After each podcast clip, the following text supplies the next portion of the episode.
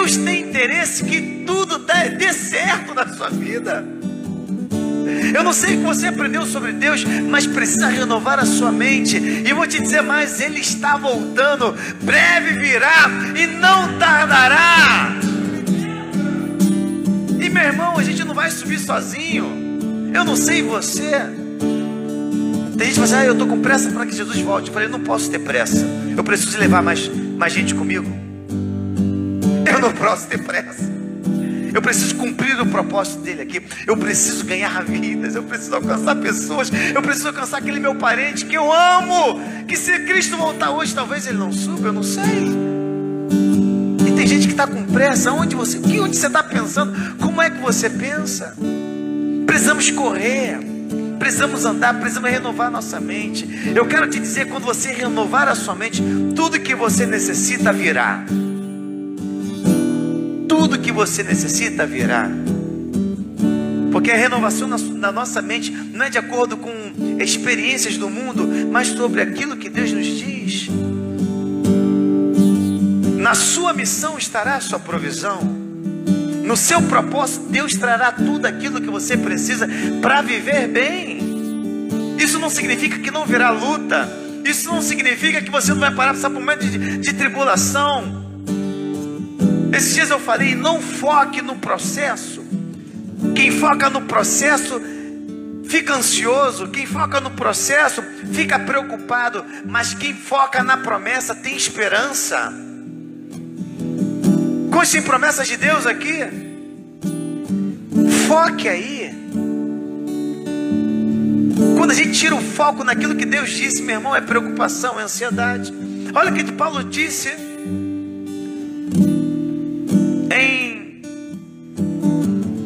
Romanos capítulo 8, versículo 5. Eu quero ler esse versículo para vocês na versão NTLH que diz assim: Porque as pessoas que vivem de acordo com a natureza humana têm a sua mente controlada por essa mesma natureza.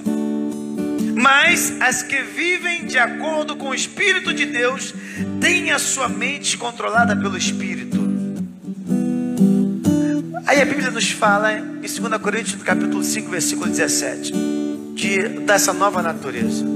Aqueles que estão em Cristo é uma nova criatura. As coisas velhas se passaram, tudo se faz.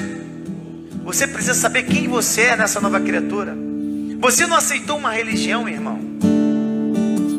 Quando você aceitou a Cristo Jesus, ele muda o homem por completo na sua essência. O que o profeta Jeremias disse no capítulo, se não me engano, no capítulo 33, versículo 31 ou 31, 33, diz que a promessa de Deus é que Ele nos daria uma mente nova, um coração novo, para que a palavra, as leis dele estivessem escritas em nosso coração. Isso acontece em Jesus Cristo, quando o homem nasce de novo pelo poder do Espírito Santo. Quem está comigo, diga amém. Não, não devemos andar de acordo com a mente natural. Pastor, mas é difícil? Sim. Até você aprender é difícil. Mas precisamos exercitar. Precisamos pensar de acordo com a palavra. Precisamos pensar de acordo com como Deus pensa. Não é só ter cara de crente, roupa de crente, ir à igreja, voltar da igreja, fazer uma oração de manhã, fazer uma oração no almoço, fazer uma oração na janta, fazer uma oração na hora de dormir. Não! Você precisa meditar na palavra de Deus precisa pensar, é por isso você precisa pensar na Bíblia, para que a sua mente seja transformada. Eu estou feliz nessa noite, eu gostaria muito que a igreja estivesse transbordando de gente, mas eu já vejo isso acontecer. Quando o irmão veio aqui hoje, seja bem-vindo, eu já te vi, eu já te vi aí. A irmã que está vindo hoje ali, pela primeira vez que vieram com, com nossos queridos irmãos que estiveram na quarta, eu já vi. Porque eu estou vendo gente chegar. Eu estou vendo, estou vendo vidas rendidas a Cristo. Porque Cristo vai investir na igreja para que muitos sejam salvos. Deus, Jesus falou, eu e meu pai trabalhamos até agora. Deus está trabalhando. Deus está trabalhando. E Deus vai fazer algo extraordinário Deus vai usar os seus. Precisa mudar a mente, renove a sua mente, porque Deus está fazendo algo que vai vir à luz. Deus está fazendo algo na sua família que você ainda não viu. Deus está fazendo algo em Copacabana que ninguém ainda viu. Mude ante uma expectativa. Hoje eu falei sobre, gravei um vídeo falando sobre expectativa. Né? Eu já preguei a respeito disso aqui. A palavra expectativa significa esperança fundamentada por promessa. Quem anda com a mente conectada às promessas de Deus anda em expectativa, não anda em preocupação. Porque aquele que prometeu é fiel para cumprir. Eu te faço uma pergunta: qual é a promessa que Deus te fez? Tem gente que não lembra, não sabe. Ele celebra, ele diz glória a Deus, ele diz aleluia. Aí eu te pergunto: me fale três promessas de Deus para sua vida. Ele não lembra, não sabe. Me fala de três promessas bíblicas para você. Ele não sabe.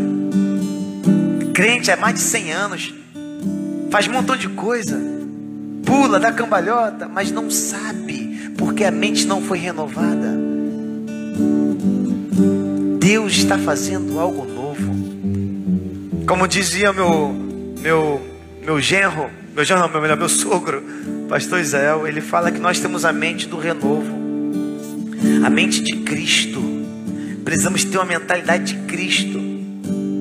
Precisamos ter uma visão ampliada do que Deus está fazendo na terra. Você acha que Deus não está trabalhando? Você acha que nesse tempo de pandemia Deus tirou a mão? Até quando Deus põe o seu povo na fornalha, Ele trabalha. Até quando Deus leva o seu povo para o deserto, Ele trabalha. Deus não abandona o seu povo. Eu sei que tem uma unção de Deus aqui que você pode experimentar hoje. Algo que você ainda não experimentou na parte do Espírito Santo. E eu quero te dizer no nome do Senhor Jesus, Ele quer trabalhar no seu interior. E as coisas vão começar a acontecer.